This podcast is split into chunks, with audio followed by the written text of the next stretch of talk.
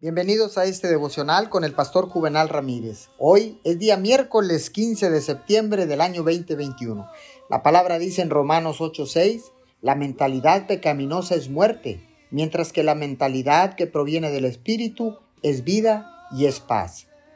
Esperar en Dios puede ser difícil a veces, especialmente si tenemos la actitud y la mentalidad equivocada.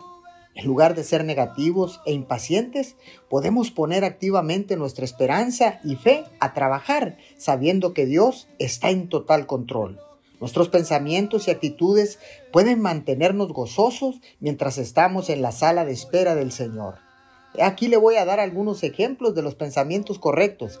Estoy tan emocionado de ver lo que Dios va a hacer. Creo que Dios está obrando, aunque todavía no veo un cambio. Dios me ama y sé que se ocupa de mi problema. Sé que Dios nunca se ha olvidado de mí. No viviré con miedo y nunca me rendiré. Estos son pensamientos que pueden producir gozo incluso mientras practicamos la paciencia. Si pensamos con la mente del Espíritu, mientras esperamos por Dios, el descanso y la paz serán el resultado.